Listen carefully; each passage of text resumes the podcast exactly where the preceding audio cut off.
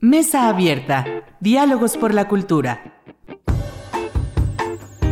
Los acontecimientos más relevantes en la voz de los expertos.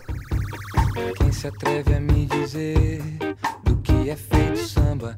Se atreve a?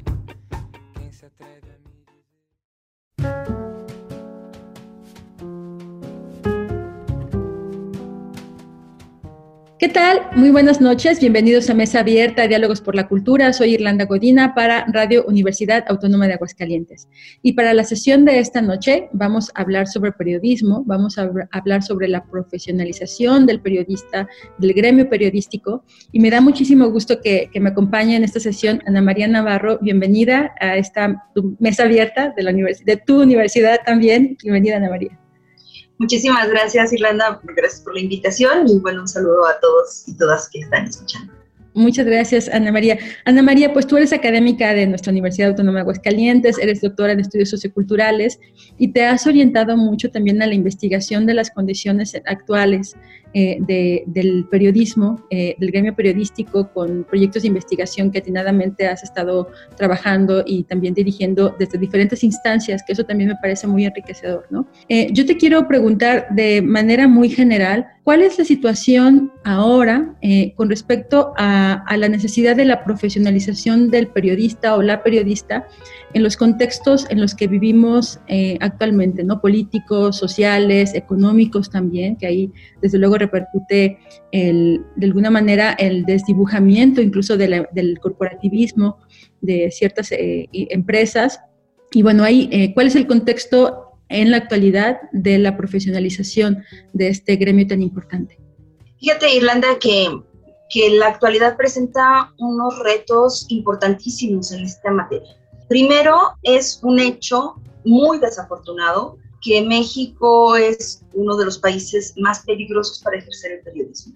Eh, se le ha colocado en los primeros lugares, va del primero al segundo, eh, así de manera intermitente, y todo por esta relación entre cuántos periodistas son agredidos y cuántos periodistas pierden la vida en el ejercicio del periodismo, y es muy lamentable, ¿no? Es una situación terrible. Eh, esta es un parte del contexto. Otra parte del contexto es pues la, la transformación de las maneras de comunicar, la transformación de lo que entendemos por periodismo, por medios de comunicación, en las multiplataformas. Entonces, esto también presenta un, reto por sí mismo para quien ejerce el periodismo. Y por otro lado, mm, bueno, pues tenemos ahora el momento coyuntural, por ejemplo, de, la, de las cuestiones de salud, ¿no? Que también vienen a sumarse a este contexto ya de por sí complejo. Y bueno, situaciones como bien lo dices, políticas, donde hay quizás más apertura para, para hablar de muchos temas, quizás hay una, una libertad de expresión eh, distinta a como fue en regímenes anteriores, en años anteriores, en donde, en donde había restricciones mucho más mm, claras, por lo menos, no que no las haya ahora, sino que que antes, bueno, eran situaciones diferentes. Entonces, todo esto, como bien dices, forma parte del contexto y por lo tanto presenta un reto constante y muy importante para quien desempeña esta labor. También ha sido parte de la historia del periodismo en México la profesionalización del mismo, si bien es una carrera que tiene ya muchos años de existir, fue de las primeras carreras en materia de comunicación, fue eh, la carrera de periodismo como tal, pero poco a poco más personas egresadas de los medios son quienes desempeñan esta labor diferente a una realidad anterior en donde la gente se hacía en el mismo oficio. Todavía existen muchas personas que se dedican al periodismo sin tener como tal un título universitario que, lo avale, cosa que forma parte de la, de la profesión periodística. Es decir, Ah, en otras profesiones es difícil imaginar, por ejemplo, que un médico no tenga un título universitario que lo avale, etc.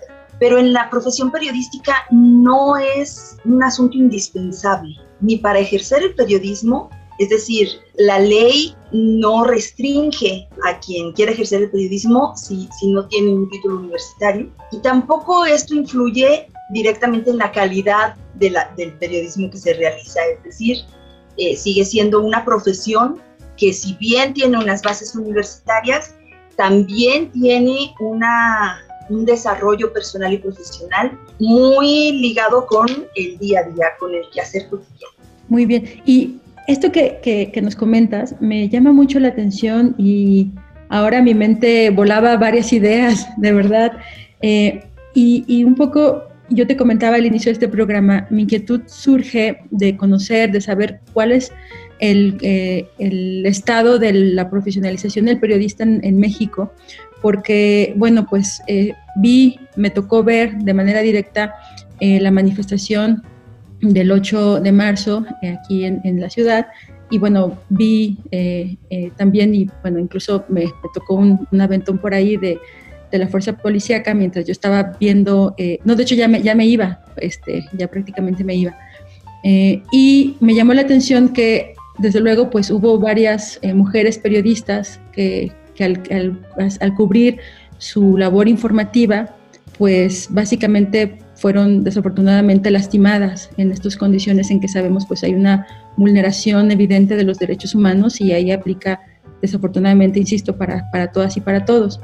Me llamaba la atención porque eh, desde luego hay situaciones sociales y políticas que están cambiando y yo veía a estas personas que ejercían su labor que no, no estaban propiamente identificadas como periodistas es decir, eh, no había, yo me preguntaba si la pertinencia de un chaleco que dijera que son periodistas es pertinente o no en estas condiciones de gran vulnerabilidad. Eh, yo vi algunas de ellas pues con el celular grabando lo que estaba sucediendo, testimonio ¿no? de, pues, de, de esto que es propiamente de la labor del periodista y no podían ser fácilmente confundidas con cualquier persona, sin embargo, al momento de editorializar la situación, pues lo que se hace énfasis es que estaban ejerciendo su trabajo. Y aunque hubo quienes decían, bueno, pues soy periodista, o incluso nombraban eh, en toda esta situación tan violenta el, al medio al que pertenecen, pues no fue suficiente o no alcanzaron, o sea, eso, estaba en esta situación desafortunada que pasó. Y yo luego me preguntaba, bueno, pues también eh, si hacemos una encuesta a los policías de qué medios conocen de las localidades, pues tampoco decir el nombre del medio al que pertenecen eh, en estas condiciones tan, tan vulnerables sea suficiente. Y yo me preguntaba, porque también algunas de estas personas pues, son egresadas de otras licenciaturas, de licenciaturas en Derecho, de letras hispánicas, que va acorde a, justamente a lo, que, a lo que tú mencionas, que me parece muy, de verdad, muy interesante esta observación que tú haces. Y yo me preguntaba, bueno, eh, en estos contextos tan difíciles que tú mencionas, tan violentos, de una precariedad también económica, este, incluso para los mismos trabajadores y trabajadoras, ¿dónde queda esa capacitación? Porque pues igual yo soy egresada de letras hispánicas, pero en una situación tan eh, desafortunada, eh, que desde luego esperamos que no, se, que no se vuelva a repetir, mm, yo no tendría elementos para, para saber actuar y que creo que ahí es donde justamente entra esta profesionalización en la autoprotección y los mecanismos de protección y visibilización del trabajo periodístico. Entonces, aquí yo quería preguntarte eh, justamente esto, es si bien hay una, pues un uso, o más bien una, mm, de alguna manera, una costumbre ya normalizada de que, pues, esto, que, que enriquece la labor periodística, estas contradicciones que también se generan, que vulneran al mismo tiempo el no tener estas herramientas eh, adecuadas para el ejercicio periodístico en, las que finalmente pues se, se, enfrentan, ¿no?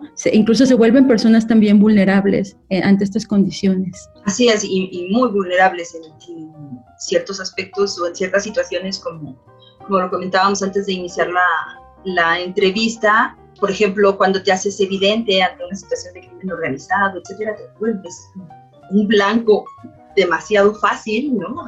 esto es muy lamentable. Fíjate que esta situación yo creo que trasciende, va mucho más allá de la formación profesional de, los y las periodistas.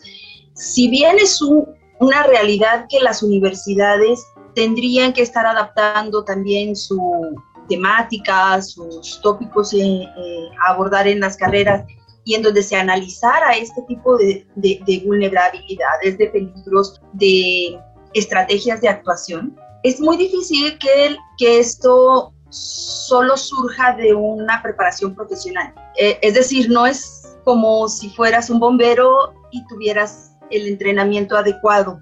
Esto necesita surgir también de las empresas periodísticas, de las, de las empresas de medios en general, eh, y es una labor que están emprendiendo algunas redes de periodistas de manera muy seria, porque se requieren, Irlanda, protocolos de actuación. Entonces, lo que actualmente los compañeros y compañeras eh, reporteros y reporteras están tratando de hacer, cada quien desde sus contextos, es diseñar estrategias de actuación y protocolos de actuación, porque nos estamos enfrentando a situaciones, eh, pues no sé si nuevas, pero por lo menos que tienen sus características especiales, como dices, no es lo mismo ir a cubrir una, una situación en donde esté el crimen organizado involucrado o donde esté un político casi intocable involucrado, a cubrir una marcha, una manifestación, en donde los, los compañeros están siendo agredidos como el resto de las personas. Entonces, ¿qué hacer? ¿Qué decisiones tomar? ¿Qué herramientas te proporciona tu medio? Tu medio te proporciona un chaleco de identificación, tu medio te proporciona un, equipo de grabación con identificación del periódico, canal, revista, medio digital. Pues eres tú con tus medios, con tu celular, eh, quien tiene que sacar la información. ¿Qué va a hacer? Por ejemplo, estas personas que resultaron detenidas sus medios responden, sus, abogados, es decir, o algunas de ellas son dueñas mismas del, propio medio. Entonces, bueno, eh, eh, la situación es compleja en tanto que intervienen muchos actores, los propios empresarios, las redes de periodistas, los, mismos compañeros y compañeras reporteras que asumen de manera personal y con todas las consecuencias que eso pueda traer riesgos importantes. Eh, por la labor misma que realizan. Y bueno, claro, la profesionalización y la preparación será solamente uno de los elementos que intervienen en este, en este análisis. Claro, sí. ¿Y, qué, y, cuáles otros elementos tú consideras tú también pertinentes que habría que abordar para, para poder completar justamente este, este, este tema? Sin duda será necesario evaluar en todos los niveles los protocolos de actuación no nada más del profesional de la comunicación que está en el campo, que está tomando la foto, que está tratando de obtener la declaración, sino, sino protocolos que delimiten cuáles serán las acciones a tomar por parte de las, de las empresas de medios, por ejemplo, ¿no? en, esas situaciones. Sí, claro. Y, ahora que mencionabas tú también de, que, ha surgido también un periodismo independiente, eh, un periodismo de, que son, como bien decías, pues personas que abren un portal de medios y están dedicados, desde luego, a esta, a esta profesión. Eh, también mm, algo que yo, en un poco la investigación que hacía, que me llamaba mucho la atención, es las formas en que se han organizado también y que tú hacías mención hace, hace un momento. Desde este sentido, eh, también creo yo que que esta forma de, ahora sí que como hablamos de la sociedad civil que se organiza, pues también vemos a los periodistas que se organizan porque pues es solamente una persona.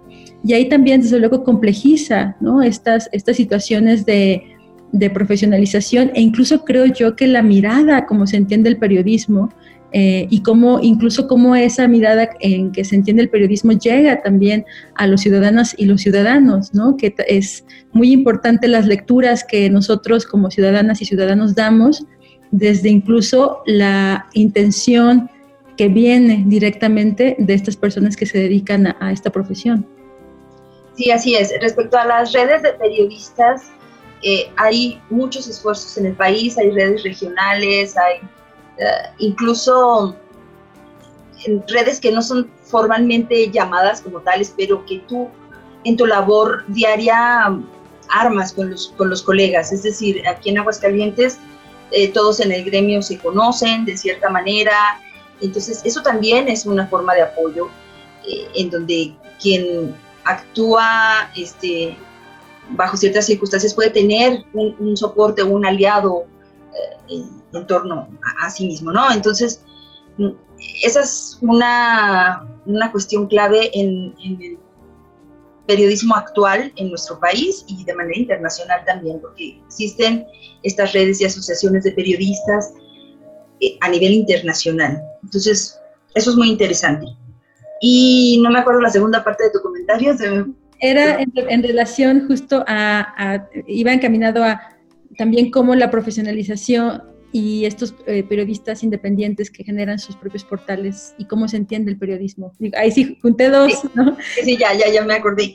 Eh, sí, efectivamente, como decíamos, parte de la transformación de los medios y la posibilidad de, de ahora comunicar sin depender de una empresa eh, como tal, eh, con una estructura grande, como antes, ¿no? Antes no se escuchaban más voces que aquellas que tenían la posibilidad eh, estructural y empresarial de ser escuchadas. Ahora no, ahora tenemos una, una posibilidad de comunicación mucho más, si se me permite el término, más universal o más es decir, eh, como posibilidad, cualquiera de nosotros tiene la posibilidad de comunicar y eso pues ha planteado un panorama interesantísimo en, la era actual. Pero ciertamente mm, también abre la puerta para que em, haya pues espacios que, que, son ocupados también por personas con las que a lo mejor no estamos del todo de acuerdo o que consideramos desde, ciertas, desde ciertos este, estándares, pues que quizás no tienen un adecuado manejo de la información, etc. Como quiera que sea, sea bueno o malo, te, te guste o no te guste, la, la, la comunidad, la, la gente, también ahora tiene una oportunidad impresionante de dar su opinión y de generarse opiniones respecto a a las cosas que pasan a su alrededor. Y entonces efectivamente el trabajo periodístico está en un foco de crítica constante, está en un foco de, valoración, justo valoraciones positivas o negativas ante la propia labor periodística. Es decir, los ciudadanos tienen ahora un poder mucho más grande de decidir si algo les gusta o no les gusta, o si lo condenan o lo aprueban. Y justamente esto también ha representado una especie de vulnerabilidad para el gremio porque los periodistas están eh, recibiendo agresiones desde todos los frentes, incluyendo los, los ciudadanos, ¿no? Que con razón o sin ella, ya cada quien lo valorará, y en cada caso será particular, incluso atacan la, no solo la labor del periodista o de la periodista, sino incluso su persona, que es lo que, lo que llega a causar también una preocupación mucho mayor. Sí, y de hecho, me, justo ahorita que mencionas tú esta vulnerabilidad de, a, su persona, eh, desde luego, pues las mujeres periodistas definitivamente son las más vulnerables, desde ahí y ahí atraviesa eh, un tema de, género que es desde luego muy delicado porque pues hay una estructura eh, muy difícil que, atraviesa eh, desde luego estas condiciones. Y desde ahí te quiero preguntar cómo están ejerciendo a través de estos análisis y que tú has realizado, cómo, cuáles son las condiciones en que las mujeres periodistas están trabajando por igual, condición de violencia, condición económica en las empresas, además son cuidadoras en muchos casos. ¿Qué pasa ahí también en el tema de género? Sí, fíjate que es un, asunto muy interesante porque en cuanto a comunicación en general y periodismo en particular, eh, las mujeres son incluso quienes acceden más a la preparación profesional, es decir, en las carreras de comunicación y periodismo en la República hay ligeramente más, pero más, mujeres que hombres. Entonces, en cuanto al acceso a la preparación, digamos que la cuestión eh, favorece a, las mujeres en cuanto a números. Pero en el desempeño de la profesión, ciertamente, y también está muy avalado por, por distintos estudios a nivel nacional e internacional, las mujeres siguen siendo las más vulnerables. Vulnerables, como bien lo mencionas, en su integridad personal, porque su condición de mujer las pone en riesgos desde el acoso y hostigamiento dentro de la empresa de medios a la que, en la que trabaje, fuera de ella, en las calles, como todas las demás mujeres. Sus riesgos, pues, normales del ejercicio, normales, cotidianos del ejercicio periodístico, se, se suman a estos riesgos, se suma la condición de mujer. Después, la precariedad laboral es un tema que es una situación también muy fuerte en, el periodismo, es decir, los muy bajos salarios, cero garantías laborales, este, sindicatos simulados, horas de trabajo a la hora que sea, etcétera. Esto también repercute de manera mucho más fuerte en las mujeres. Siguen recibiendo salarios menores, siguen siendo a quienes se les asignan las fuentes, esto en lenguaje periodístico es importante, ¿no? A quienes se les asignan las, las fuentes menos importantes, por decir, es decir, aquellas que te dan menos noticias, por lo tanto te implica muchísimo más esfuerzo conseguir la información, uh, etcétera. Son unas características que distinguen a las fuentes importantes de las que no son. Las mujeres son las que reciben las peores fuentes, por decirlo así. También se suma lo que decías, pues las dobles jornadas, la, mujer que no recibe el salario digno para vivir y entonces tiene que combinarlo con otras labores, además de las labores del rol que se le otorga en casa. Entonces, sí, efectivamente, ser mujer y ser mujer periodista es un doble, triple riesgo. Y claro, también las están matando, claro, también las están desapareciendo, también sufren todas las, las condiciones de violencia que en general se están denunciando hacia las mujeres en México, pero como periodista, como bien lo dices, es blanco fácil, ¿no? Una cuestión muy vulnerable. Y que además, pues no respeta geografías, ¿verdad, Ana María?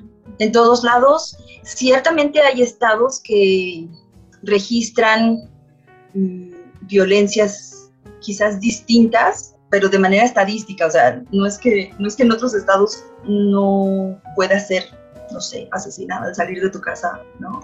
O que no recibas amenazas telefónicas, etcétera. depende de, del tipo de violencia de que hablemos, pero está en todos lados, no, no, hay, no hay uno que se escape. Y ahora que, eh, que, mencionas tú, desde luego, el tema de universitarias que egresan de las licenciaturas, y además eh, nos das un panorama del contexto de, del digamos, de la práctica ya en el campo profesional. Y tú que has sido, eh, pues, académica y maestra de muchas egresadas y muchas muy destacadas, además también, hay afortunadamente, que han ido abriendo brecha, ¿no? Y, y, mucho en periodismo de investigación, que también eso hay que, hay que reconocerlo. ¿Cómo, cómo, cómo llegan estas mujeres con un título universitario a un gremio eh, laboral eh, en donde pues bien dices, las fuentes están en, los, hombres, los puestos están en los hombres.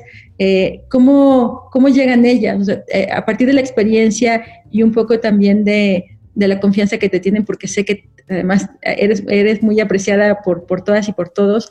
Eh, ¿Qué pasa ahí? Porque ahí está el tema de la mujer que llega con título frente al, a, una serie de, pues de, pues sí, pues muchos hombres que están ahí, muchas veces sin título, que, que entran en, choque, creo yo, pero quisiera que tú me, platicaras un poco sobre eso.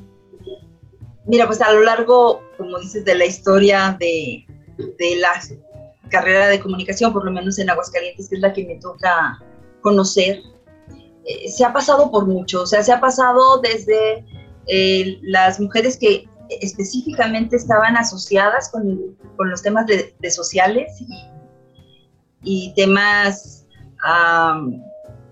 pues, no sé, vinculados con, con, cultura, si quieres, pero entendida así como, como de manera muy frívola, ¿no?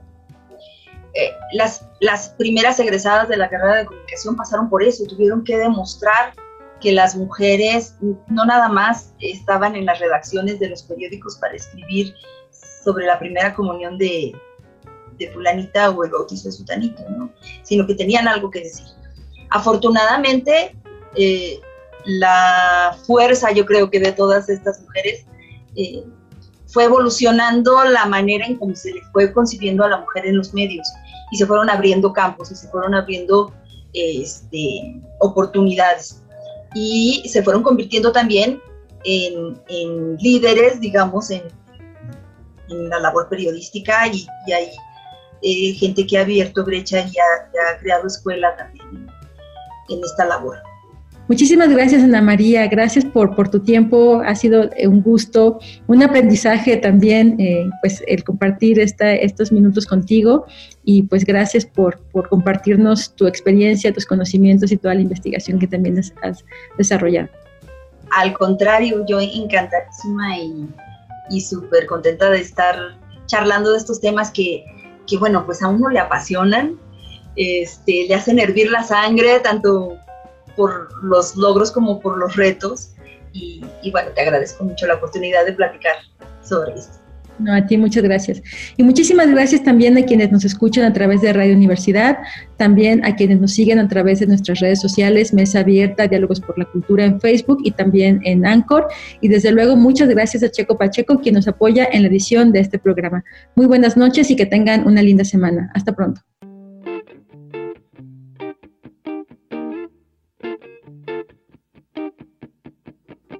Mesa Abierta. Diálogos por la Cultura. Nos escuchamos en la próxima emisión.